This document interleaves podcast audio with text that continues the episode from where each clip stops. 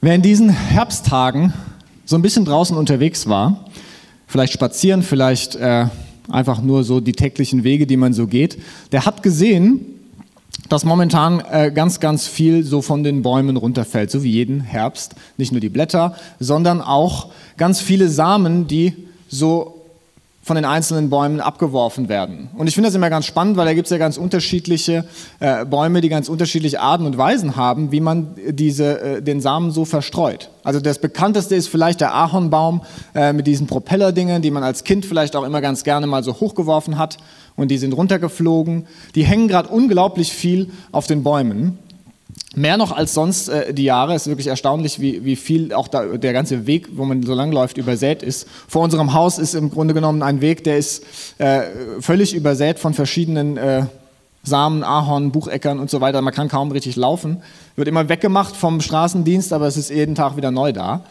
Ähm, und es ist krass, wie so in der Natur, wenn man rausschaut, alles so frei gegeben wird, dass Bäume, dass Pflanzen, alles, was um sich zu vermehren, um sich fortzupflanzen, alles rausstreuen und dass das so verteilt ist in der, in der ganzen Natur gerade. Und das geht natürlich nicht alles auf. Ganz vieles liegt einfach irgendwo rum, wird vom Straßenkehrdienst weggemacht oder es kann auch gar nicht alles wachsen, weil so viele Dinge dann nebeneinander liegen. Äh, aber manches geht auf und manches äh, wächst zu einer Pflanze heran. Und warum ich das sage oder warum ich euch das erzähle, ist, weil ich glaube, dass jeder Moment, jede Situation, jede Begebenheit in deinem Leben, in unserem Leben, in meinem Leben, ist ein Keim von etwas, das in uns gepflanzt wird. Jeder Moment, jede Begebenheit pflanzt etwas in unserem Inneren. Dann mag der eine oder andere vielleicht sagen, naja, weiß ich nicht, ob das so stimmt, kann man das so sagen, ähm, klingt vielleicht erstmal überzeugend. Tatsächlich weiß man auch tiefenpsychologisch heute, dass natürlich jede Begebenheit, jede Begegnung, die man hat, etwas in uns bewirkt. Viel davon ist unterbewusst, viel davon ist nichts, was man vielleicht direkt mitteilen kann. Aber jede Erfahrung, die wir machen, in unserem Alltag, in der Welt, vielleicht Dinge, die wir gar nicht groß wahrnehmen, pflanzt etwas in uns. Da passiert etwas. Manches ganz unbemerkt, manches ganz klar. Und wir gehen darauf ein und da können wir sehen, da äh, passiert was, wenn man darauf reagiert. Vielleicht gibt es äh, äh bestimmte Begebenheiten in deinem Leben, wo du zurückschaust und sagst, wow, diese äh, Erfahrung hat mich total geprägt, das hat mich zu dem gemacht, wer ich heute bin. Deswegen glaube ich heute dies oder jenes. Aber nicht nur diese großen Erfahrungen sind es, die etwas in uns pflanzen, sondern tatsächlich jede Begebenheit in unserem ganzen Alltag, von morgens bis abends. Dass ihr heute hier seid, dass ihr zuhört, was ich euch sage oder nicht zuhört, das pflanzt etwas in euch. Da passiert irgendwas. Ob ihr es dann dem Raum gebt oder nicht, ist eine andere Frage, aber da passiert etwas. Äh, und genauso wie in der, in der Natur wir sehen, dass überall etwas runterfällt, dass im Herbst überall die Samen ausgesät werden, so ist das jeden Tag, werden unzählige tausende Dinge ausgesät in unser Inneres hinein. Und die Frage ist, was davon äh, kann man da sehen? Passiert da was? Passiert da irgendwas damit oder passiert nichts? Und vor diesen Gedanken und vor diesem Hintergrund möchte ich einen Text vorlesen, oder wir wollen einen Text hören aus dem Lukas-Evangelium, Kapitel 8. Da spricht Jesus, beziehungsweise der, äh, berichtet der Evangelist Lukas, die Menschen scharten sich in großer Zahl um Jesus und von Ort zu Ort wurden es mehr, die mit ihm gingen. Da erzählte er ihnen folgendes Gleichnis. Ein Bauer ging aufs Feld, um zu säen. Beim Ausstreuen der Saat fiel einiges auf den Weg, wo es zertreten und von den Vögeln aufgepickt wurde. Einiges fiel auf felsigen Boden, die Saat ging zwar auf, verdorrte aber bald, weil die nötige Feuchtigkeit fehlte. Einiges fiel mitten ins Dornengestrüpp, die Dornbüsche wuchsen mit der Saat in die Höhe und erstickten sie. Und einiges fiel auf guten Boden, ging auf und brachte hundertfache Frucht. Jesus schloss mit dem Ausruf, wer Ohren hat und hören kann, der höre. Ist eine ganz prominente Textstelle und viele, wenn nicht vielleicht alle von euch, haben die schon irgendwann mal gehört. Und Jesus deutet dieses Gleichnis, eines der wenigen Gleichnisse, das er tatsächlich deutet. Also es steht nicht einfach nur da, sondern ein bisschen später sagt er, was er damit gemeint hat. Er erklärt seinen Jüngern, was das bedeuten soll. Und womit er beginnt, ist, dass er sagt, der Same, von dem hier gesprochen wird, den der Bauer aussät zu säen, ist das Wort Gottes. Und dann wird davon berichtet, an manchen Orten geht es auf und bringt Frucht, an manchen Orten nicht. Aber der Same ist das Wort Gottes. Jetzt ist die große Frage, wenn wir dieses Gleichnis lesen und auch vielleicht vor dem Hintergrund, was ich schon gesagt habe, was ist denn das Wort Gottes?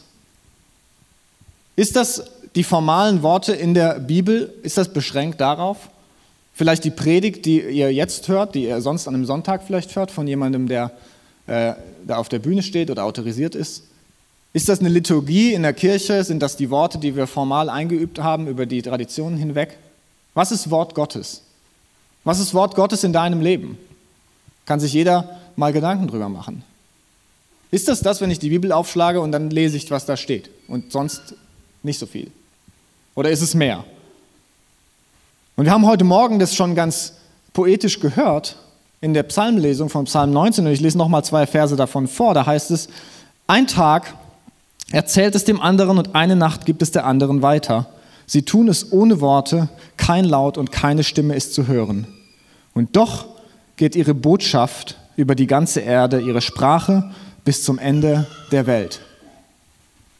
Was der Psalmist hier ausdrückt, in ganz poetischer Sprache ist das Wort Gottes, die Kunde von Gottes Herrlichkeit, wer er ist, geht aus über die ganze Welt. Tag und Nacht erzählen es sich, 24 Stunden lang.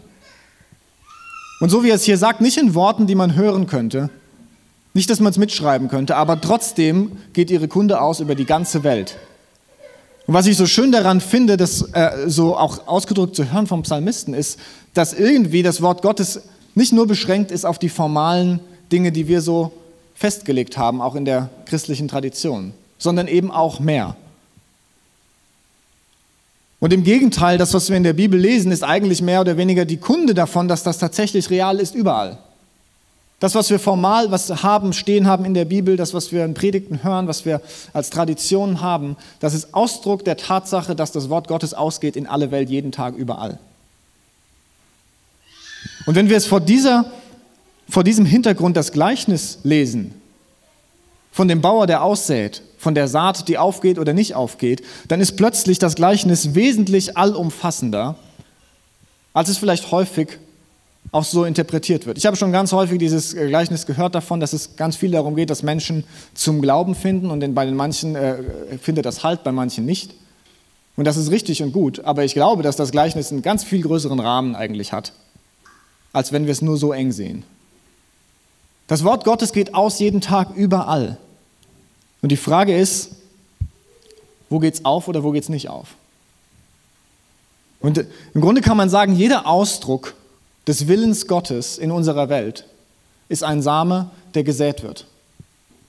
In uns hinein. Jeder Ausdruck des Willens Gottes ist ein Same von neuem Leben. Nun kann man fragen, was ist denn ein Ausdruck des Willens Gottes? Das auch, kann man schön sagen, aber was soll das denn sein? Äh, oder wie, wie, wie können wir das interpretieren? Und ich glaube, da sind wir, zumindest hier von Kirchenaktion, kann man sehr einfach antworten mit dem, was wir als Vision uns oben drüber geschrieben haben als Kirche. Nämlich, dass wir ein Stück Himmel auf Erden sichtbar machen wollen. Ein Stück Himmel auf Erden sichtbar ist das, was Wille Gottes letztlich sehr klar charakterisiert. Das beten wir im Vater unser. Dein Wille geschehe wie im Himmel, so auf Erden, dein Reich komme. Diese Vision ist Wille Gottes sichtbar in den verschiedensten Situationen unseres Lebens. Und das kann super alltäglich sein. Momente, in denen Himmel zum Ausdruck kommt, passieren jeden Tag überall. Und manchmal ist es gar nicht so ein großes Ding, irgendwas, wo man sagen würde, oh, da hat sich ein Leben komplett geändert oder da hat jemand einen kompletten Neuanfang gestartet. Das ist irgendwie richtig äh, etwas Großes, was man anschauen kann, sondern auch die kleinen Dinge, die passieren. Jeder Ausdruck von Gottes Liebe in unserem Alltag ist ein Same, ist von neuem Leben. Etwas, wo Wille Gottes passiert. Jeder Moment der Wertschätzung, der Aufopferung, der Selbstlosigkeit, der Ermutigung, der Fürsorge, der Annahme, der Hoffnung, der Freude, all das sind Samen, die jeden Tag gesät werden, die jeden Tag ausgehen in diese Welt, die Gott aussät durch seinen Geist überall hin und die an manchen Orten aufgehen und an manchen Orten nicht aufgehen. Wir erleben das tagtäglich. Die Frage, die das Gleichnis eigentlich stellt, ist die danach, wo kann es aufgehen und wo kann es nicht aufgehen. Das ist, was der was Jesus auch im Gleichnis beschreibt. Er beschreibt verschiedene Böden, verschiedene Umstände, in denen etwas aufgeht oder nicht aufgeht. Auf welchen Grund fallen diese Samen des neuen Lebens bei dir, bei mir, in unserem Alltag? Auf welchen Grund fallen die? Das ist die Frage, die das Gleichnis stellt. Und die Frage ist auch, können sie aufgehen oder können sie nicht aufgehen? Und wenn sie aufgehen, bringen sie tatsächlich Frucht oder ist das nur so ein kurzer Moment und dann ist es wieder vorbei? Bringen sie Frucht in deinem Leben und darüber hinaus im Leben von anderen Menschen? Oder sind es nur kurze, nette Momentaufnahmen? Wenn man rausschaut und sieht, dass es regnet, dass wir erleben dürfen, dass es, dass es in der Natur besser geht. Wenn wir rausgehen und die Sonne scheint uns ins Gesicht, ist das eine nette Momentaufnahme oder bewirkt das etwas in uns? Ganz alltägliche Dinge.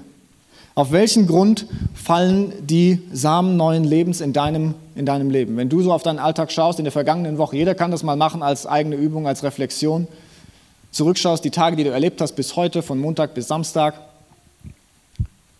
wo waren Momente von Himmel, Momente, von, wo Samen im Grunde genommen gesät wurden in dein Leben hinein. Und auf welchen Grund sind die gefallen?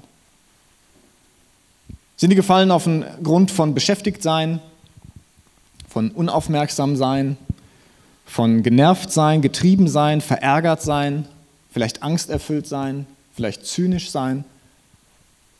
Ich könnte zu jedem dieser einzelnen äh, Dinge, die ich aufgelistet habe, Ja sagen, an bestimmten Punkten. War ich verärgert, an bestimmten Punkten war ich beschäftigt, nicht aufmerksam, nicht da, nicht präsent. Und gleichzeitig sind auch Samen gefallen, oder glaube ich, ist das bei jedem von uns so, die auf Boden fallen oder auf den inneren Boden von vertrauensvoll sein, von gelassen sein, wertschätzend sein, aufmerksam sein, wohlwollend sein, frei sein, dankbar sein, hoffnungsvoll sein. Auch das sind Momente, die wir erleben und das macht einen kompletten Unterschied von dem, was Gott in unser Leben hineinsät. Ob das aufgehen kann oder nicht aufgehen kann. Ob der Same aufgeht in unserem Leben, hängt davon ab, wie der Boden aussieht, wie der Boden beschaffen ist. Und da stellt sich die Frage, wie sieht der Boden bei dir im Alltag meistens aus? Was ist so übermäßig?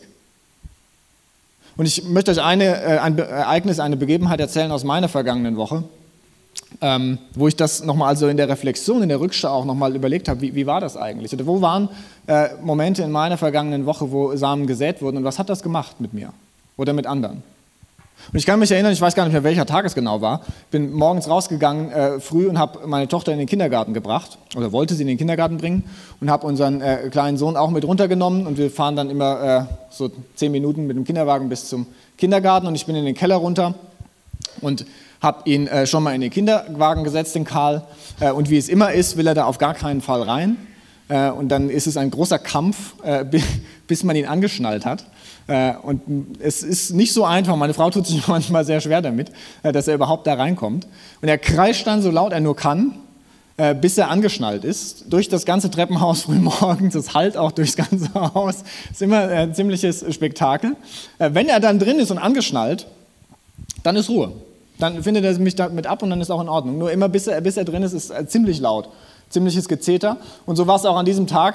Äh, und dann kam äh, direkt oben drüber im ersten Stock oder im Erdgeschoss, ähm, kam der Nachbar raus aus der Tür, während er so da unten geschrien hat. Als ich ihn dann fertig angeschnallt habe, habe ich gehört, wie er gesagt hat, ah, ist der Karl wieder da? Ich dachte, oh Mann, hoffentlich habe ich niemanden geweckt.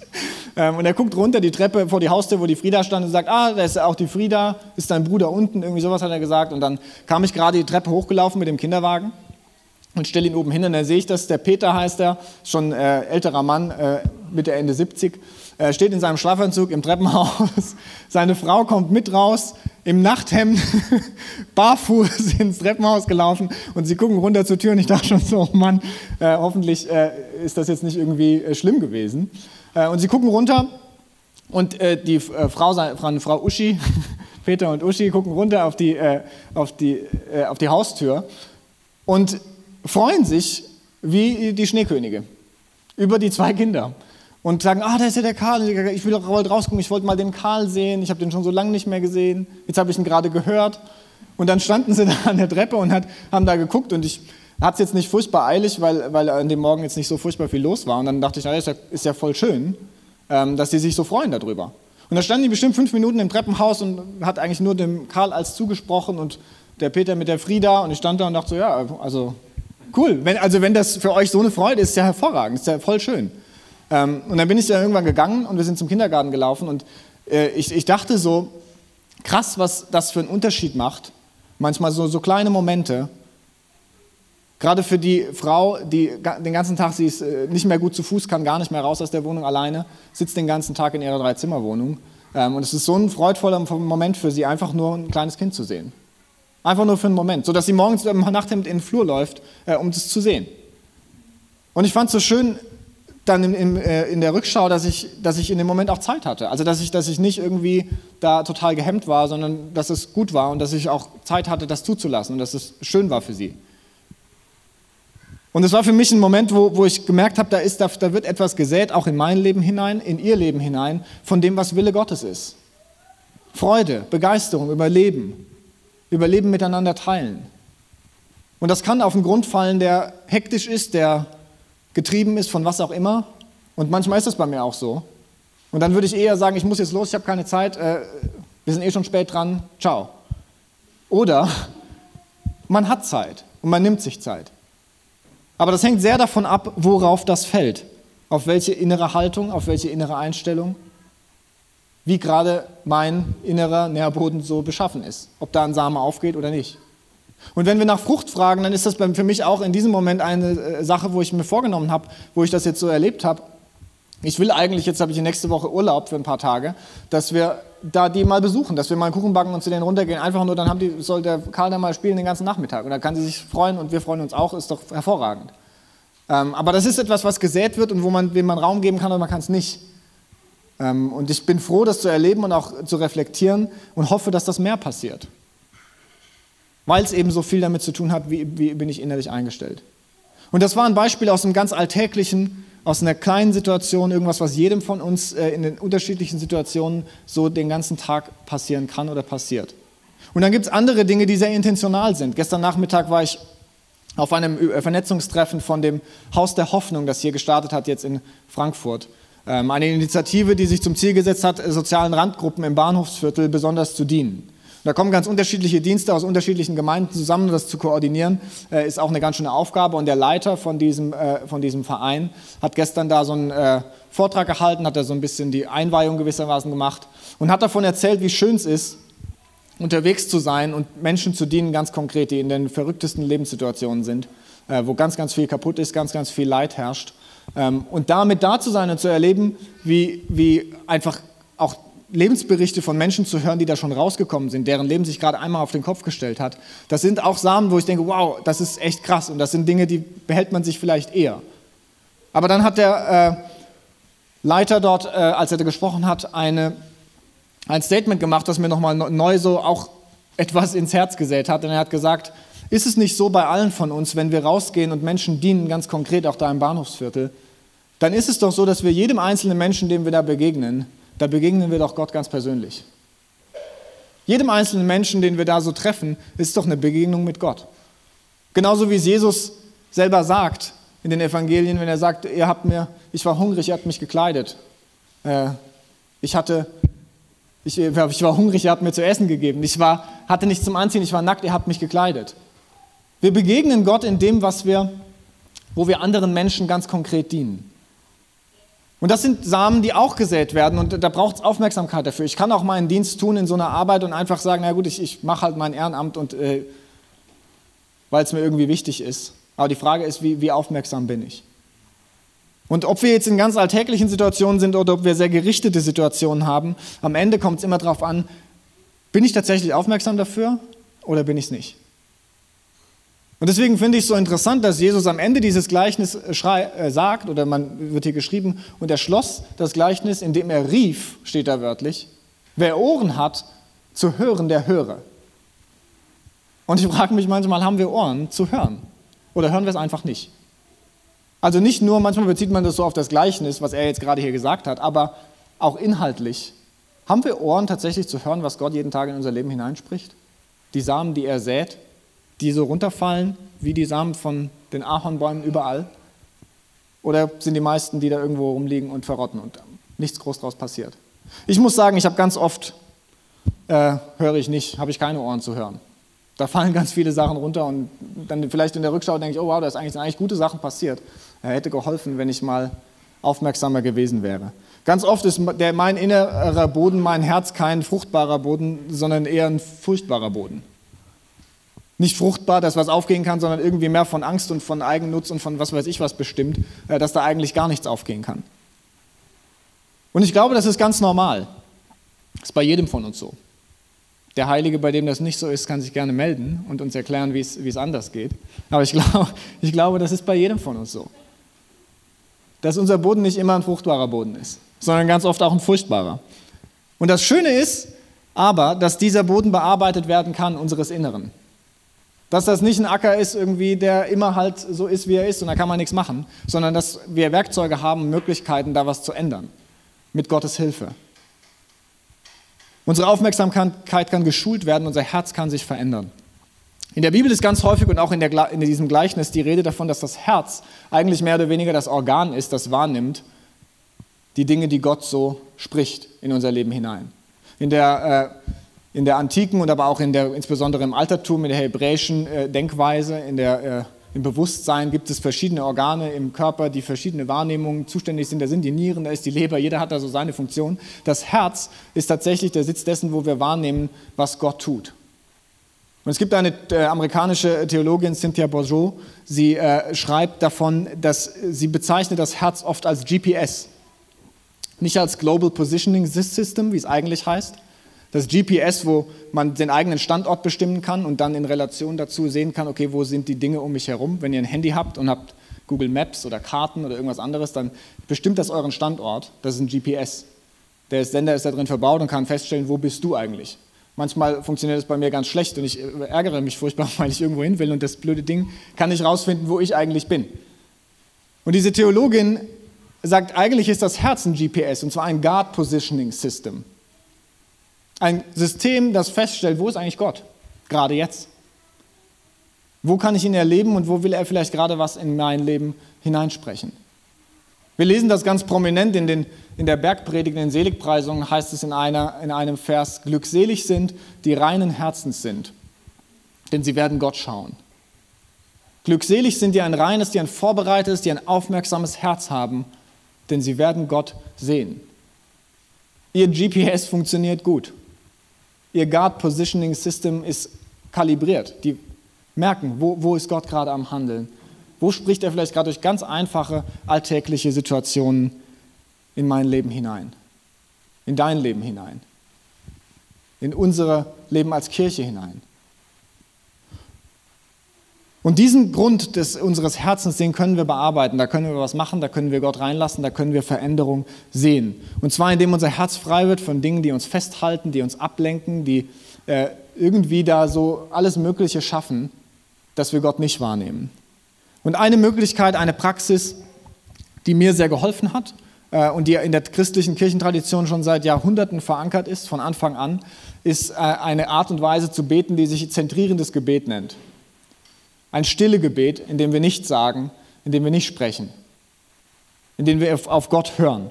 Und diese Praxis hat, wie, wie gesagt, sehr lange und tiefe Wurzeln in der, in der Kirchentradition, haben Menschen in Klöstern schon lange äh, ausgeübt, auch heute noch äh, und wurde immer wieder praktiziert. Und das ist ein Gebet, eine Gebetsweise, die uns wirklich hilft, frei, werden, frei zu werden von Dingen, die uns den ganzen Tag so beschäftigen, die wir vielleicht auch mitbringen in so einen Gottesdienst wie heute Morgen, wo wir gedanklich, ich weiß nicht, wo da jeder gerade von euch so steht, ob ihr noch bei mir seid oder ob ihr schon wo ganz anders seid. Dass in jedem Kopf von uns geht irgendwas vor und wir haben Gedanken und wir machen uns Gedanken über die nächste Woche, über was auch immer, was gerade ansteht, was wichtig war, was problematisch ist. Ähm, aber davon ein Stück weit loszulassen und wirklich Gottes Reden auch Raum zu geben, das ist möglich, indem man äh, solche Gebetspraxen einführt. Ähm, und indem ich mir mehr Zeit nehme dafür, für so ein Gebet der Stille, mittlerweile jeden Tag so 20 Minuten, halbe Stunde, äh, merke ich, wie das einfach was in der Art und Weise meiner Wahrnehmung verändert. Meine Art und Weise, wie ich in der Welt bin, wie ich tagtäglich so durch den Alltag gehe. Und das ist das Schöne, indem wir so beten, und wir wollen das gleich gemeinsam auch tun, ähm, weil es nicht in dem Moment vielleicht ein großes Hochgefühl ist, wo wir das Gefühl haben, oh, jetzt habe ich mir fünf Minuten genommen und habe äh, in Stille ausgeharrt äh, und jetzt hat Gott das in mein Leben hineingesprochen. Das kann ich aufschreiben und dann kann ich es weitergeben und das gibt es auch. Aber vielmehr hat das Auswirkungen auf meine Lebenspraxis, auf die Art und Weise, wie ich tagtäglich unterwegs bin, wie ich wahrnehme, wie ich zuhöre und wie ich mich selbst verorte in den verschiedenen Situationen, wo ich bin. Und ich merke, dass meine Ohren viel offener sind zu hören, wenn ich das mache. Vielmehr Gott wahrnehme.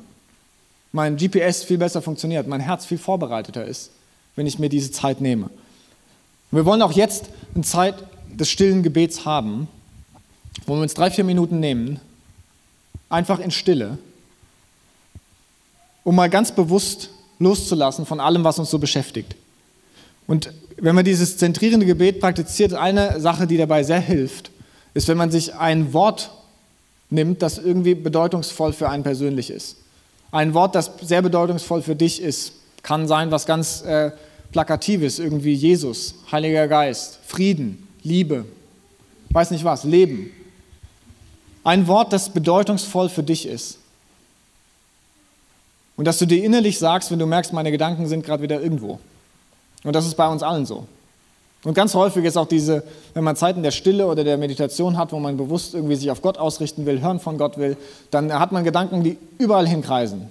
Und, und man hat das Gefühl, ich bin verrückt, ich denke an zehn Sachen gleichzeitig, aber äh, mit Gott und Gebet hat das gerade gar nichts zu tun. Und das geht uns allen so und das ist nicht komisch, sondern ganz normal. Und das Schöne ist, wenn man das übt und, und, praktiziert, dass man, wenn man ein Wort hat, wenn ich Frieden als Wort zum Beispiel äh, mir nehme und mir das zuspreche innerlich, dann kann ich das wie so ein Scheibenwischer, da kommen alle möglichen Gedanken, die ich habe und dann hilft das, die Sicht wieder frei zu machen und zu hören von Gott. Und vielleicht ist diese Praxis und dieser Moment des Gebets am Ende so, dass du sagst, jetzt hatte ich 100.000 Gedanken in fünf Minuten und was hat das jetzt gebracht? Und das Schöne ist, dass das eigentlich 100.000 Gedanken waren, wo du wieder neu lernen durftest, zurück zu Gott zu kommen. Vielleicht durch dieses eine Wort, vielleicht äh, indem du dich bewusst darauf äh, eingestellt hast. Tausend Möglichkeiten, wieder zurück zu Gott zu kommen. Und das hat ganz große Auswirkungen auf deine tägliche Lebenspraxis, weil genau da passiert das den ganzen Tag. Da kommen so viele Menschen zu dir, da hast du so viele Situationen, so viele unterschiedliche Dinge, die passieren, die den Blick verstellen auf das, was Gott vielleicht gerade tut. Und indem wir üben, das beiseite zu lassen und loszulassen, können wir es auch im Alltag mehr einbauen und sagen, ja, was ist denn eigentlich gerade wichtig hier? Wo sind gerade Samen, die Gott sät in mein Leben hinein? Und ich ermutige euch, das wirklich zur Routine auch zu machen. Vielleicht nicht furchtbar lange, vielleicht nur fünf Minuten am Tag, in Stille zu sitzen, vielleicht wirklich aufrecht, nicht irgendwie auf dem Sofa, dass man gleich einschläft dabei, ähm, aufrecht zu sitzen, sich zu konzentrieren, die Augen vielleicht zuzumachen, offen zu lassen, je nachdem, was hilft um stille zu sein und zu hören von Gott, sich in Einklang zu wissen, dass er da ist, dass er tatsächlich gegenwärtig ist und loszulassen von all dem, was gerade so an mir zerrt, an was von mir will, meine Gedanken, meine Emotionen und zuzulassen, dass Gott hineinspricht in mein Leben. Das wollen wir jetzt machen. Wir werden wirklich äh, vier Minuten Stille haben. Sucht euch ein Wort aus, irgendwas, was euch hilft, ähm, was Bedeutungsvolles euch auf Gott zu konzentrieren. Und dann werden wir vier Minuten still sein und beten.